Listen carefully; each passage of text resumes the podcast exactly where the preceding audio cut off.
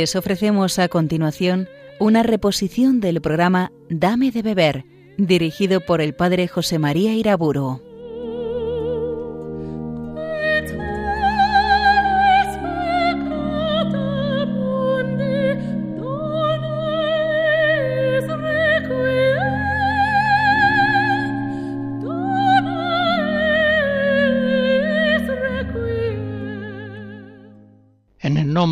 Padre, del Hijo y del Espíritu Santo.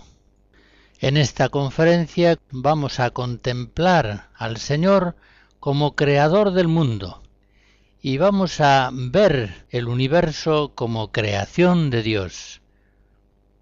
Comienzo recordando la oración del Salmo 103, todo él dedicado a la contemplación de Dios como creador. Bendice alma mía al Señor Dios mío, qué grande eres. Te vistes de belleza y majestad. La luz te envuelve como un manto. Asentaste la tierra sobre sus cimientos y no vacilará jamás. La cubriste con el manto del océano y las aguas se posaron sobre las montañas.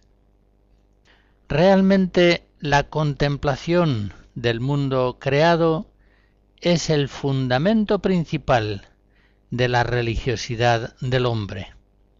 Como dice San Pablo en el primer capítulo de los Romanos, lo invisible de Dios, su eterno poder y su divinidad, desde la creación del mundo se puede ver, captado por la inteligencia gracias a las criaturas. La creación nos muestra una variedad casi infinita de seres creados. Y esta inmensidad de la creación viene a ser como un reflejo formidable de la infinitud del Creador.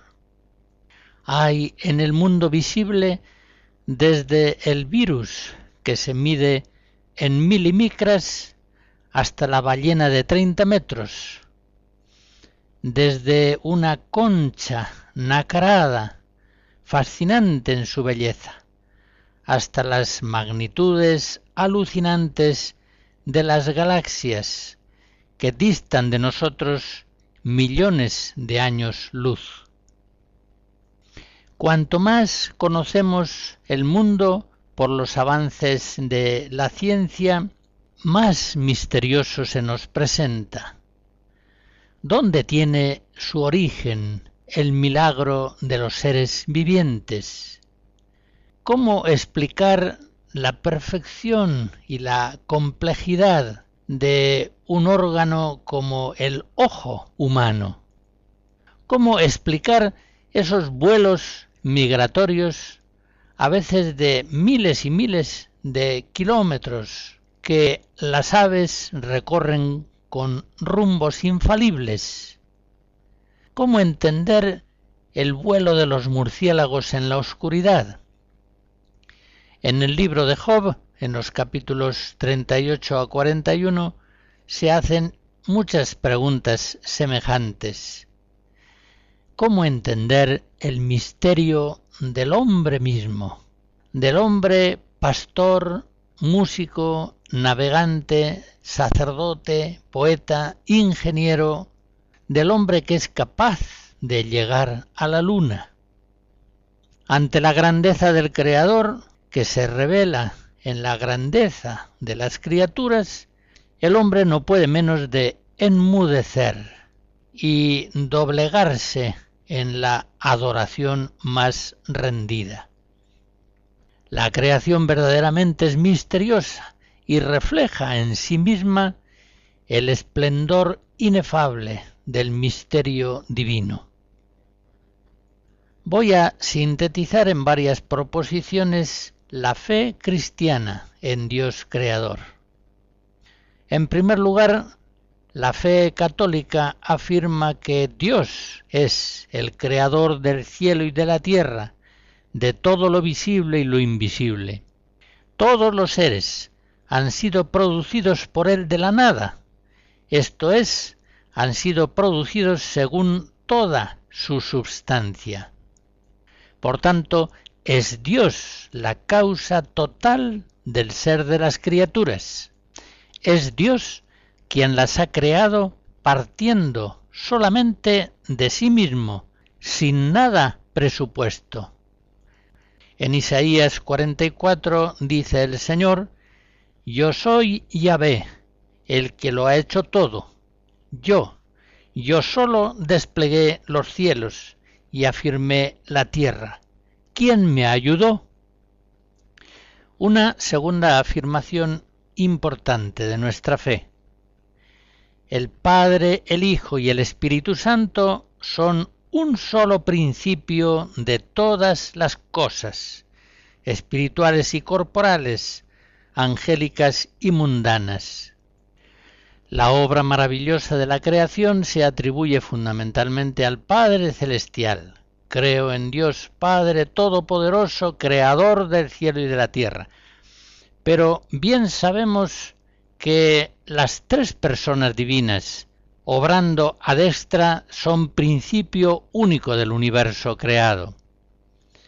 Si leemos, por ejemplo, el prólogo del Evangelio de San Juan, en él se nos asegura que el Verbo divino estaba al principio en Dios y que todas las cosas fueron hechas por él y que sin él no se hizo nada de cuanto ha sido hecho.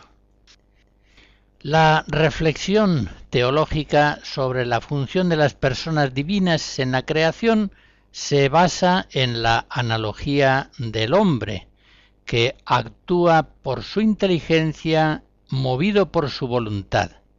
Y así, por ejemplo, Santo Tomás en la Suma Teológica nos dice que Dios es causa de los seres por su inteligencia y por su voluntad, como lo es un artífice respecto a las cosas que hace. El artífice obra por la idea que ha concebido en su inteligencia y por el amor nacido en su voluntad hacia algo. Análogamente, Dios Padre ha hecho la creación por su verbo, que es el Hijo, y por su amor, que es el Espíritu Santo. Una tercera afirmación de nuestra fe.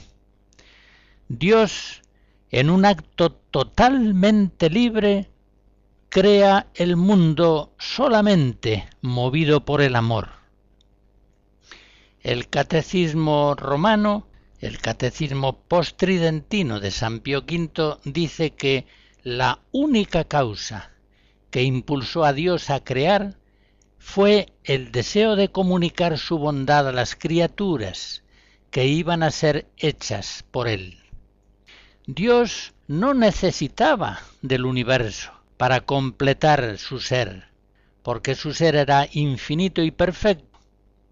Por tanto, Dios, sin coacción de nada ni de nadie, pudo crear o no crear, pudo crear este mundo u otro diferente, y quiso Dios crear este mundo para poder comunicar a las criaturas que no existían algo de su ser, de su bondad, de su hermosura y de su vida.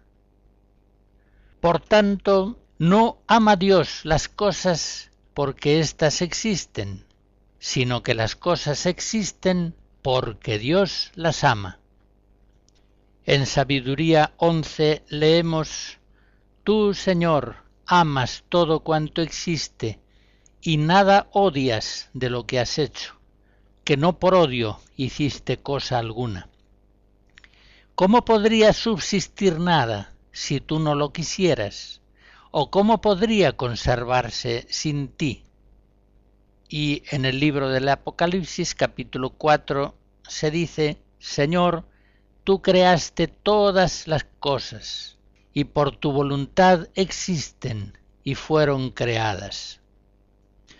Una cuarta afirmación de nuestra fe. Dios creó al hombre en el día sexto como culmen de toda su obra creativa. Parte el creador de algo ya creado, sea un muñeco de tierra, un antropoide, nos da lo mismo. Pero a esta criatura preexistente, anteriormente creada, el Señor nos dice la escritura, le inspiró en el rostro aliento de vida, y fue así el hombre ser animado, es decir, criatura espiritual, imagen de su Creador. Capítulo segundo del Génesis. El credo del pueblo de Dios de Pablo VI en 1968 nos declara explícitamente una doctrina ya muy antigua en la Iglesia, que Dios mismo es el creador en cada hombre del alma espiritual e inmortal. Por tanto, el hombre no recibe de sus padres el alma, la recibe directamente infundida por Dios, por el amor de Dios, que quiere que exista Él personalmente. Esta es la grandiosa condición del ser humano, de tal modo que el hombre, coronado de gloria y dignidad, queda constituido por Dios como Señor de toda la creación visible. El hombre, constituido imagen y semejanza de Dios, recibe del Creador este glorioso mandato, esta formidable misión. Creced y multiplicaos y dominad la tierra. Por último, en quinto lugar, afirmemos en la fe que Dios constituye a Jesucristo como vértice de toda la creación. El apóstol San Pablo en Colosenses 1 nos dice que Jesucristo es la imagen del Dios invisible, el primogénito de toda criatura. Por medio de él fueron creadas todas las cosas, celestes y terrestres, visibles e invisibles. Todo fue creado por él y para él. Él es anterior a todo, y el universo tiene en él su consistencia. En fin, es indudable que esta visión en fe de Dios como creador del universo y del mundo como creación de Dios es el fundamento principal de toda la fe cristiana. Por eso, si se predica poco a Dios como creador y si consecuentemente se debilita la devoción a Dios como creador del mundo, la espiritualidad cristiana queda inevitablemente falsificada y debilitada. La música que escucharemos es de La consagración de la primavera de Stravinsky.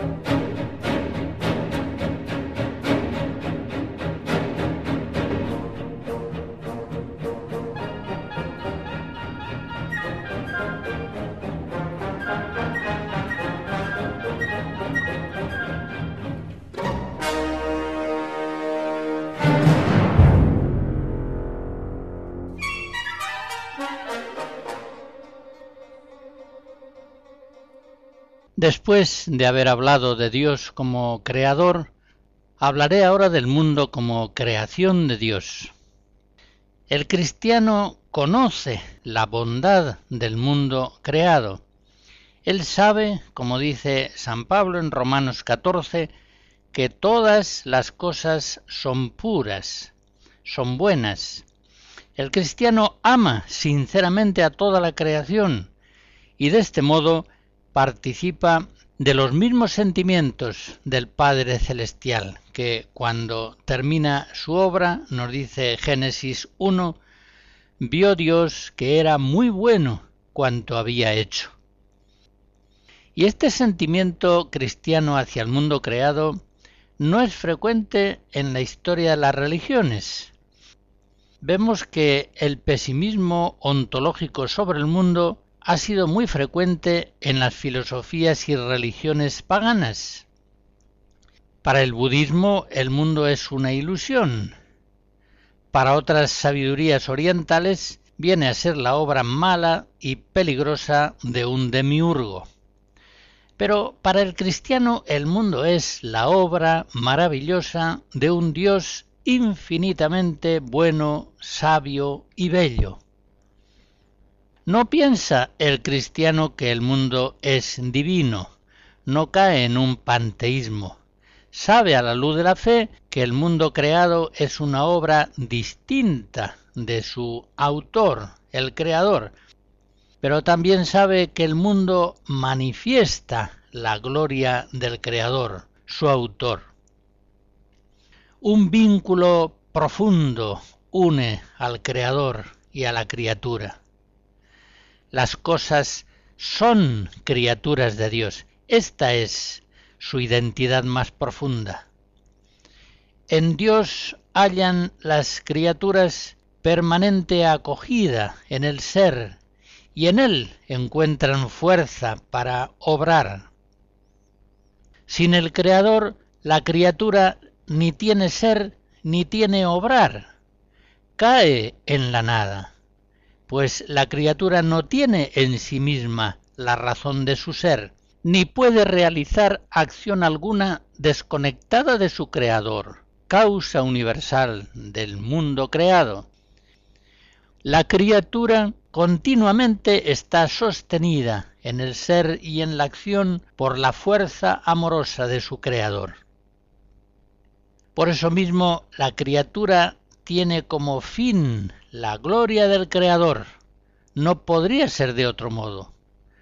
Como dice San Pablo en Romanos 11, de Él, por Él y para Él son todas las cosas o como se lee en Apocalipsis 1, el Señor es el alfa y la omega.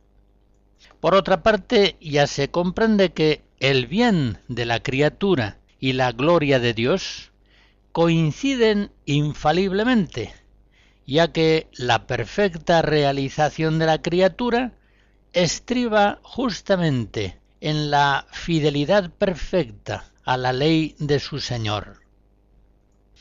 En efecto, Dios es el autor que tiene plena autoridad sobre la creación. Él es Señor del cielo y de la tierra.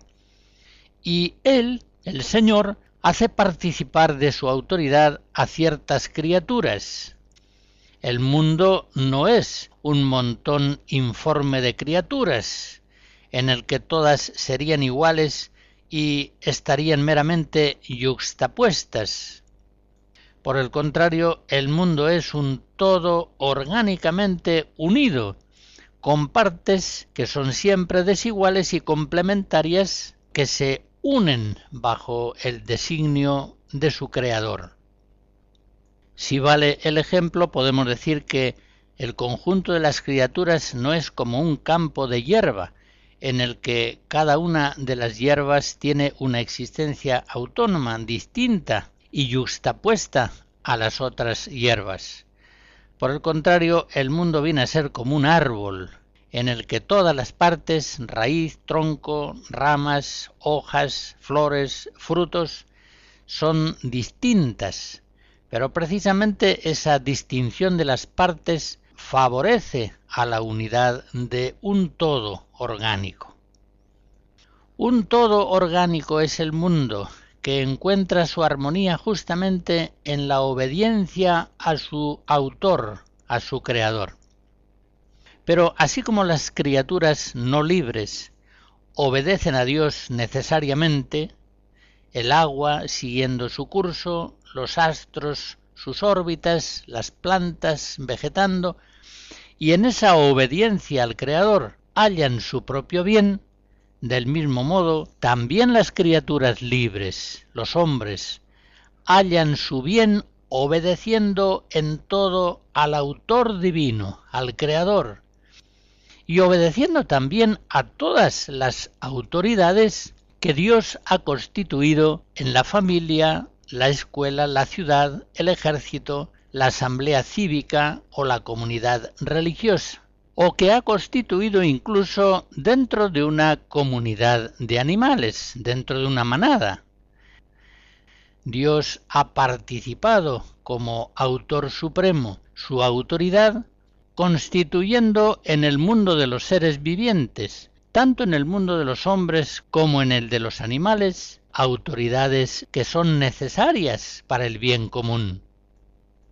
En este sentido, el igualitarismo moderno es de inspiración atea y no solamente es contrario a la revelación, es también contrario a la naturaleza. Se trata de una ideología falsa que solamente haciendo violencia a la realidad de las cosas puede afirmarse.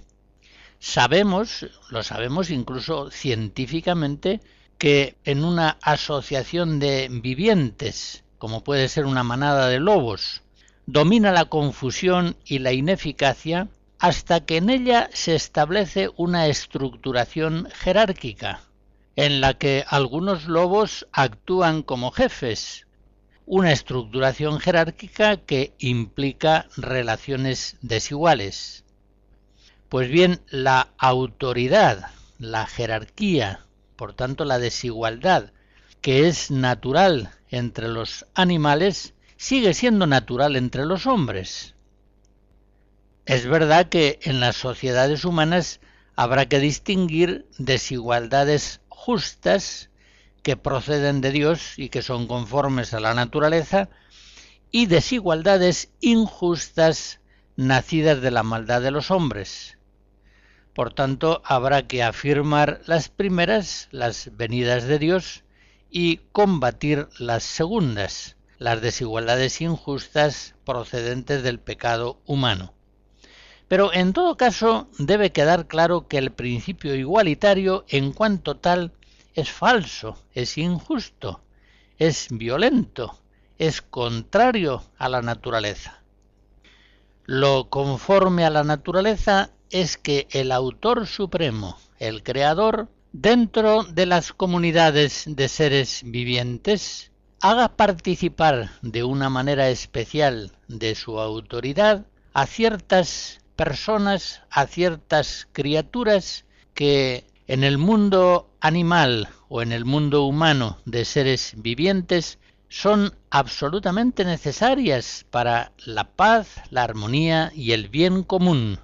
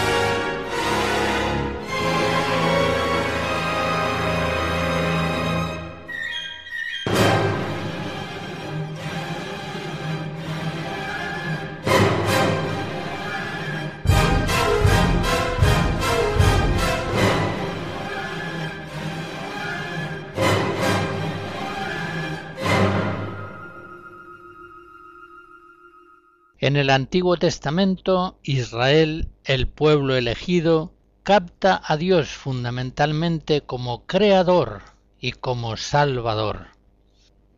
Él es el Salvador que por el ministerio de los patriarcas y de los profetas lo ha formado como pueblo y ha establecido con él una alianza de mutuo amor. Pero antes Dios es para Israel, como dice Isaías 45, el creador del cielo, el Dios que formó la tierra. Un Dios, por tanto, ante el cual todos los otros dioses paganos aparecen como ilusorios y ridículos. No tienen ser, no tienen fuerza. Los profetas se ríen de ellos. Yahvé en ocasiones cuando se ve resistido por su pueblo, alega su condición de creador. Así lo vemos, por ejemplo, en Isaías 45. Vosotros me vais a dar instrucciones sobre la obra de mis manos? Yo hice la tierra y creé sobre ella al hombre. Mis propias manos desplegaron el cielo, y yo doy órdenes a su ejército innumerable. A este Dios único, majestuoso, omnipotente, se alza la oración de Israel. En el libro de Esther capítulo 13 se dice, Tú, que has hecho el cielo y la tierra y todas las maravillas que hay bajo el cielo. Tú eres el dueño de todo, y nada hay, Señor, que pueda resistirte. Cuando el pueblo de Israel se ve en peligro, sitiado en la ciudad por sus enemigos, mira a los montes de donde pueda venir algún ejército en su auxilio, pero finalmente pone su esperanza en Yahvé, en Dios su Creador. El auxilio me viene del Señor, que hizo el cielo y la tierra. Salmo 120. Israel confía en el Creador, que cuida de la tierra y la enriquece constantemente con amorosa solicitud. A él levanta su admiración y su alabanza. Hay salmos como el 8, el 18, el 103, que en forma monográfica cantan la gloria del Creador. Señor, dueño nuestro, qué admirable es tu nombre en toda la tierra. El cielo proclama la gloria de Dios, el firmamento pregona la obra de sus manos.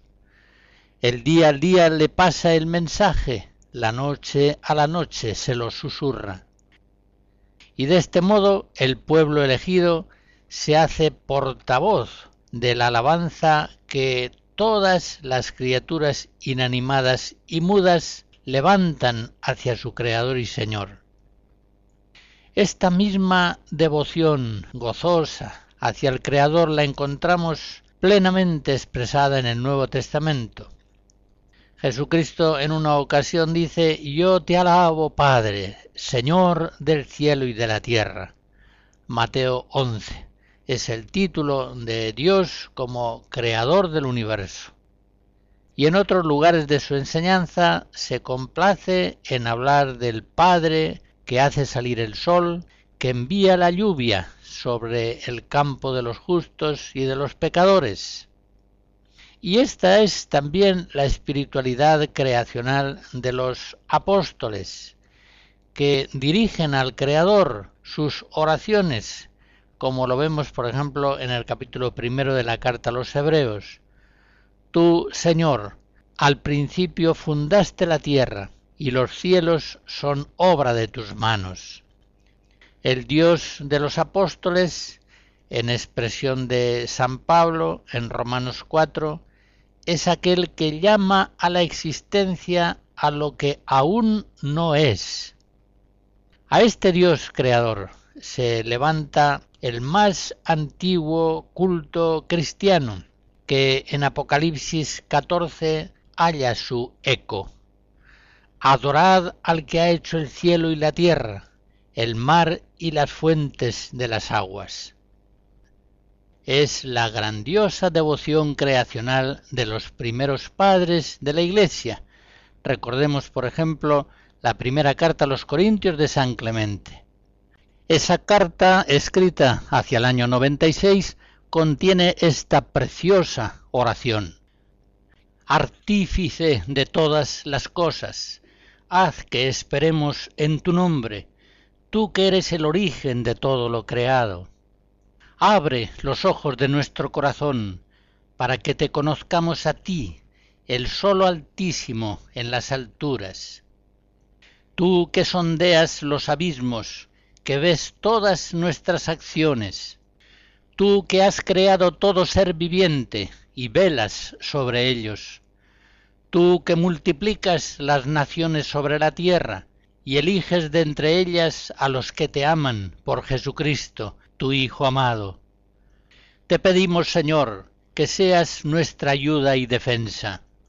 Tú has dado a conocer la ordenación perenne del mundo por medio de las fuerzas que obran en él. Tú, Señor, pusiste los cimientos de la tierra. Tú eres fiel por todas las generaciones, justo en tus juicios, admirable por tu fuerza y magnificencia, sabio en la creación y providente en el gobierno de las cosas creadas bueno en estos dones visibles y fiel para los que en ti confían.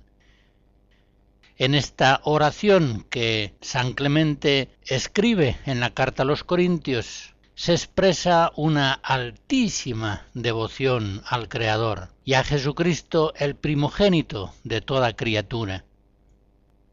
O recordemos también aquella frase de San Agustín, Tú eres Dios, tú el Creador, tú el Salvador. Tú nos diste el ser, tú nos diste la salvación. Y la liturgia de la Iglesia, lo mismo que la antigua liturgia de Israel, alabará al Señor fundamentalmente por la obra de la creación y por la obra de la salvación. Cada día la liturgia de las horas comienza en la iglesia rezando en el invitatorio. Venid, postrémonos por tierra, bendiciendo al Señor, Creador nuestro. Salmo 94.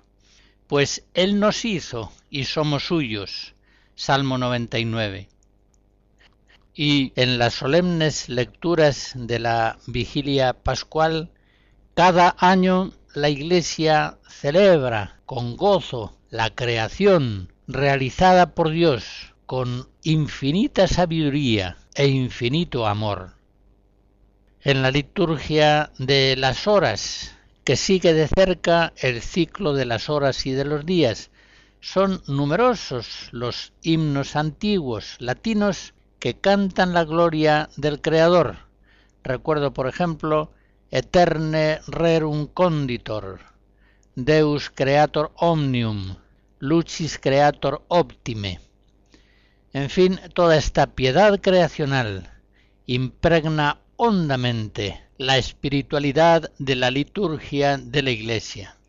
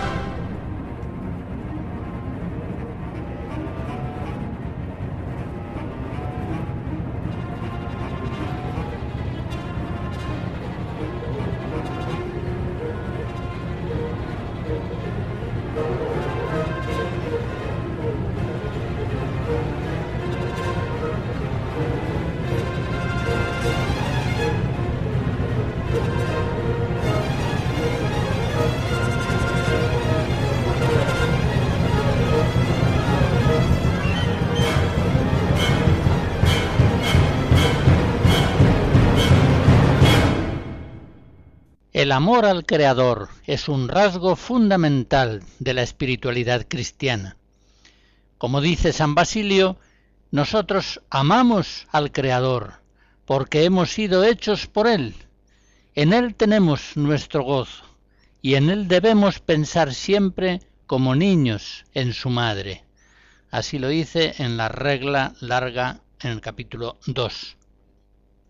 La admiración gozosa ante la creación que canta incesantemente la gloria de Dios ha de llegar en la Iglesia a su plena expresión, prolongando y llevando a plenitud la devoción creacional del el pueblo antiguo, Israel, que en el Salmo 91 decía, Tus acciones, Señor, son mi alegría, y mi júbilo las obras de tus manos. Qué magníficas son tus obras, Señor, qué profundos tus designios. El ignorante no los entiende, ni el necio se da cuenta. Efectivamente, el necio no se da cuenta. Puede haber, incluso entre los cristianos, una ceguera para ver al Creador en las criaturas, una especie de analfabetismo espiritual para leer en el libro de la creación. En realidad, la disminución de la devoción al Creador es una de las enfermedades más graves del cristianismo actual. Debemos reconocer que hoy no es frecuente invocar a Dios como creador, al menos no es tan frecuente como en otros siglos. Fácilmente los cristianos en nuestro tiempo vemos las criaturas con ojos paganos, como si ellas subsistieran por sí mismas. No alcanzamos a ver en ellas la fuerza y el amor de Dios que las sostiene permanentemente en la existencia. Y esto a lo largo de la vida lleva a la aridez espiritual, a la angustia, al consumismo ávido. En la devoción creacional debemos reconocernos los cristianos actuales menores que los cristianos antiguos. Y es paradójico, porque si los creyentes antiguos, conociendo tan poco el mundo creado por la precariedad de la ciencia de su tiempo, si ellos se extasiaban alabando al Creador, ¿con qué entusiasmo habremos de cantar al Creador nosotros, que conocemos como nunca se ha conocido en la historia de la humanidad las maravillas del mundo creado visible? Por otra parte, la devoción creacional hoy resulta muy especialmente necesaria, pues nunca el hombre había logrado un dominio tan grande sobre el mundo creado, nunca había poseído tantas, tan preciosas y tan variadas criaturas. Hoy, si no queremos caer en la idolatría, es más necesaria que nunca la devoción al Creador. Las sagradas escrituras, los santos padres, la tradición católica, la liturgia de la Iglesia, han de enseñarnos a contemplar la presencia de Dios en sus criaturas. Tengamos en cuenta que mientras el hombre no ve a Dios en el mundo a la luz de la fe, está ciego. Mientras no escucha la voz poderosa del Señor en la creación, está sordo.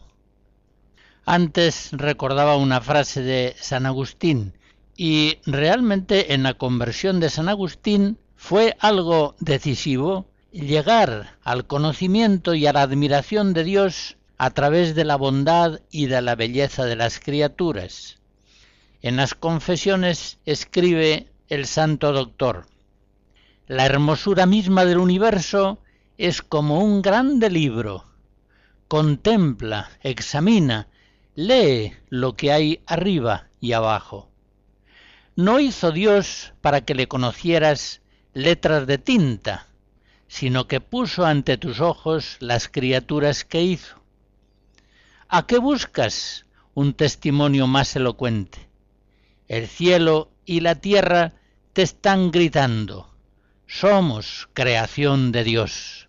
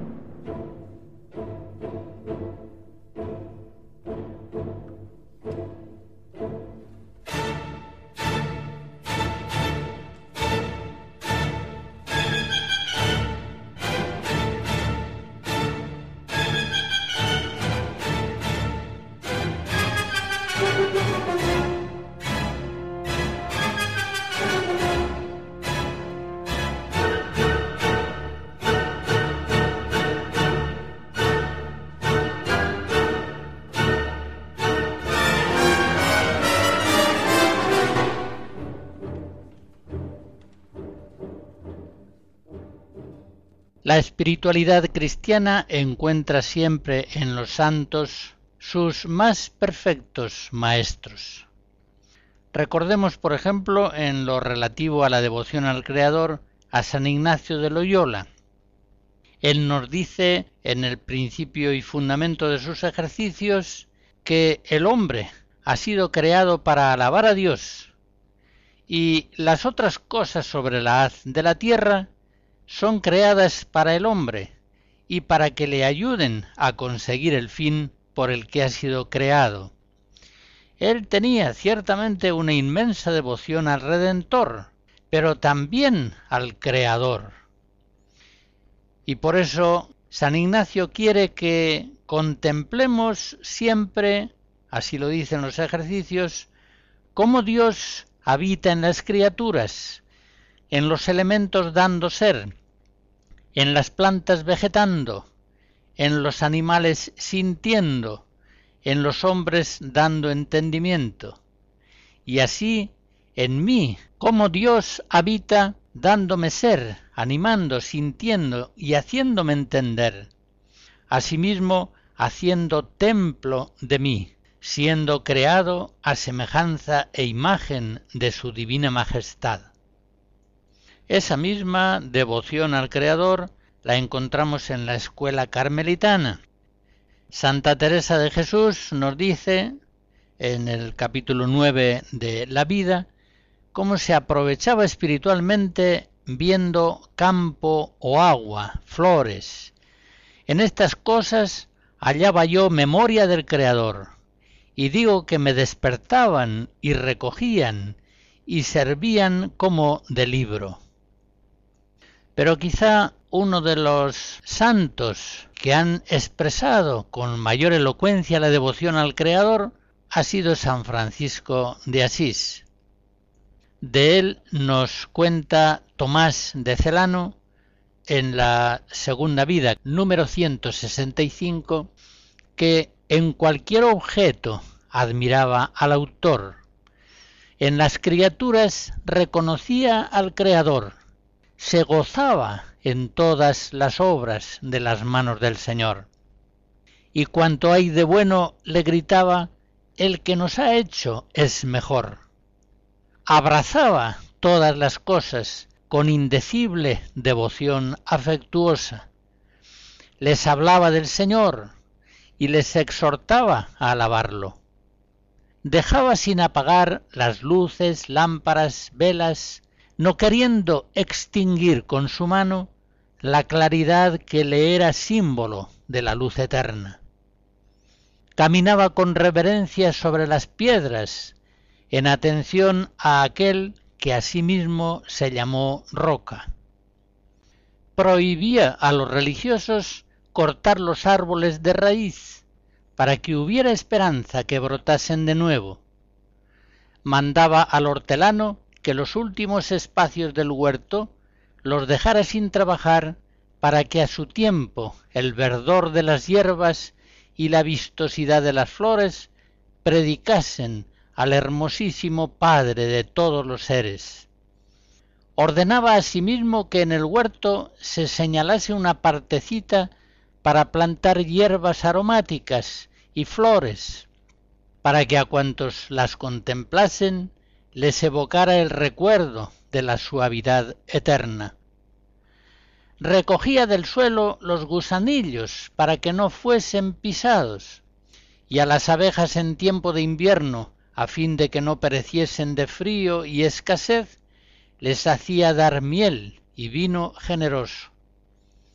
A todos los animales daba el nombre de hermano. Pero, en fin, ¿cómo decirlo todo?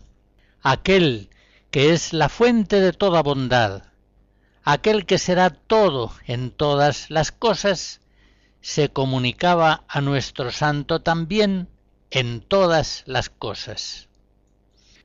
La devoción al Creador hace crecer en nosotros la conciencia de nuestra dignidad humana como imágenes y semejanzas de Dios, como aquellos que han sido puestos a la cabeza de la creación visible, como señores de ella, representantes de su autor, el Creador. Dios, en efecto, sometió al hombre todas las criaturas. Así se dice en el principio del libro del Génesis, como también en el Salmo 8. Y constituyó a Jesucristo como primogénito de toda criatura, como Rey del universo, Señor del cielo y de la tierra, heredero de todo. Por eso podemos decir, como el apóstol San Pablo en 1 Corintios 3, todo es vuestro, vosotros de Cristo y Cristo de Dios. La devoción al Creador ha de llevarnos al horror al pecado.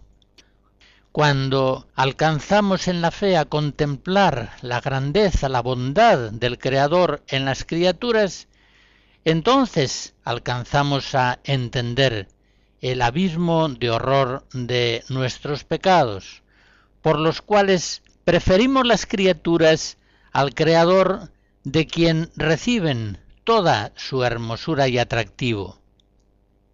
Se produce entonces ese abismo insondable de culpa y de miseria en el que se hunden los pecadores, y que San Pablo en Romanos 1 describe diciendo, adoraron y sirvieron a la criatura en vez de al Creador, que es bendito por siempre.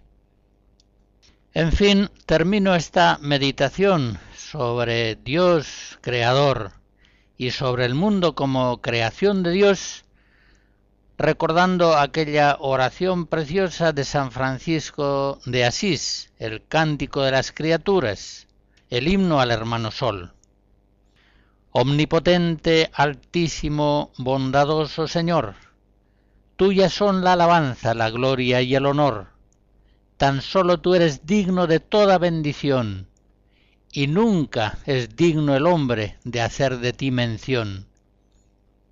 Loado seas por toda criatura, mi Señor, y en especial loado por el hermano Sol, que alumbra y abre el día y es bello en su esplendor, y lleva por los cielos noticia de su autor. Y por la hermana tierra, que es toda bendición, la hermana madre tierra, que da en toda ocasión las hierbas y los frutos y flores de color, y nos sustenta y rige. Loado mi Señor.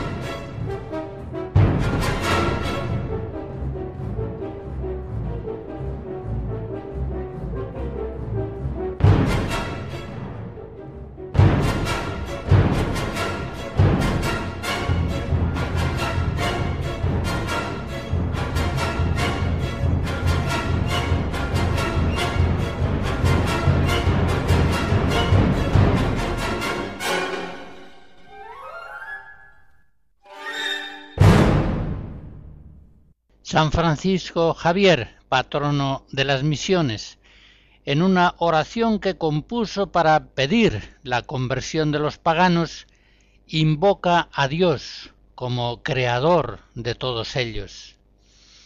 Eterno Dios, creador de todas las cosas, acordaos que vos creasteis las almas de los infieles, haciéndolas a vuestra imagen y semejanza Acordaos, Padre Celestial, de vuestro Hijo Jesucristo, que derramando tan liberalmente su sangre padeció por ellas. En esta oración Francisco Javier pide al Creador que salve a sus criaturas. Le pide por la sangre de Cristo que no se pierdan para siempre unas criaturas humanas creadas por Dios con tanto amor. La bendición de Dios Todopoderoso, Padre, Hijo y Espíritu Santo, descienda sobre ustedes y les guarde siempre. Amén.